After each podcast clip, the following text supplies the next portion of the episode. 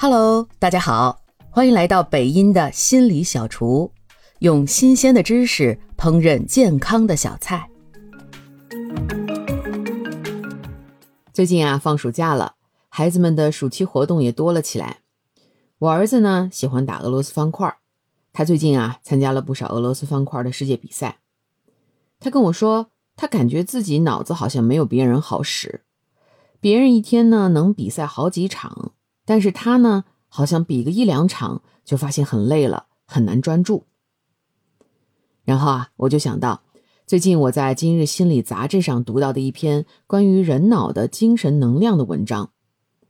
文章提到，当我们大脑缺少能量的时候，我们就会出现思维迟缓、难以集中注意力的情况，就像身体需要能量来保持活力一样，我们的大脑。也需要精神能量来运转良好，发挥最佳状态。而我儿子估计就是缺少精神能量了。你知道吗？我们的大脑虽然只占身体重量的百分之二，但是它却需要消耗我们人体百分之二十到二十五的新陈代谢能量。如果用卡路里来说，假设一个人一天消耗两千大卡的能量。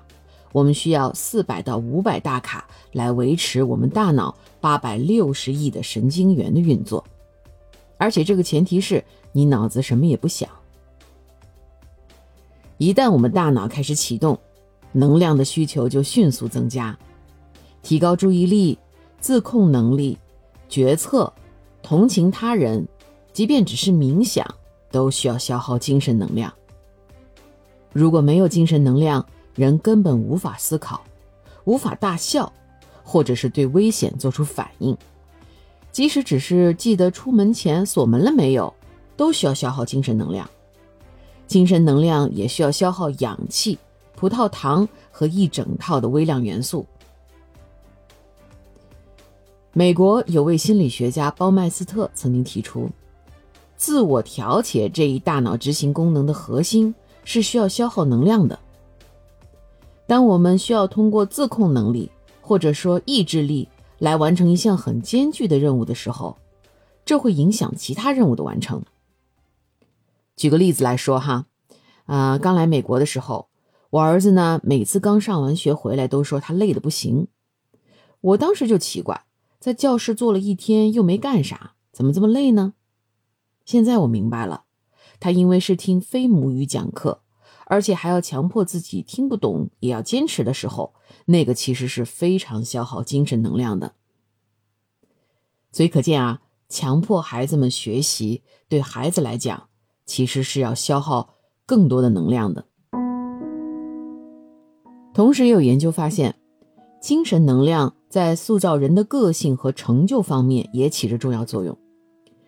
行为学家大卫莱肯认为，精神能量。是将天赋变成天才的一项重要能力。他认为，从阿基米德到牛顿，从罗斯福到毕加索，他们都具有非常强大的精神能量，让他们可以在自己天赋的强项上不断努力而做出成就。难怪爱因斯坦会说：“天才是百分之一的灵感加百分之九十九的努力。”这百分之九十九的努力要有强大的精神能量支持才能完成。精神能量除了和智力表现有关，它也和我们的免疫系统功能有关。当我们面对压力、疾病感染、威胁，甚至是一些消极的想法，我们体内的免疫系统都会引发炎症，而炎症的恢复需要消耗大量的能量。也有证据表明，身体的炎症会让我们更消极，时间长了还会导致抑郁。这让我想起之前我得奥密克戎的时候，虽然我已经转阴了，但好像我的大脑还是特别不好使，啥也不想干，注意力也很难集中，大概养了一个月才逐渐恢复。这就说明啊，当我们的身体能量用于去抵抗病毒的时候，大脑的能量也就枯竭了。所以啊，生病的时候啊，就要好好养病啊，尽量减少大脑的活动。所以啊，生病的时候一定要多注意休息啊，一定要减少工作和学习，因为即使是工作和学习，我们的大脑能量不够，效率也是很低的。可见啊，精神能量对我们这么有用，真是多多益善啊。特别是现在，我们大脑需要处理的信息越来越多，连扔个垃圾都要去想怎么扔、怎么分类，连这么简单的事情都要消耗不少的精神能量。那么，我们该怎么样才能更好的利用我们的精神能量，或者说能够让它源源不断呢？最新的科学研究发现，哈，除了保证良好的睡眠和适当的运动之外，以下几个方法。能够增加我们的精神能量。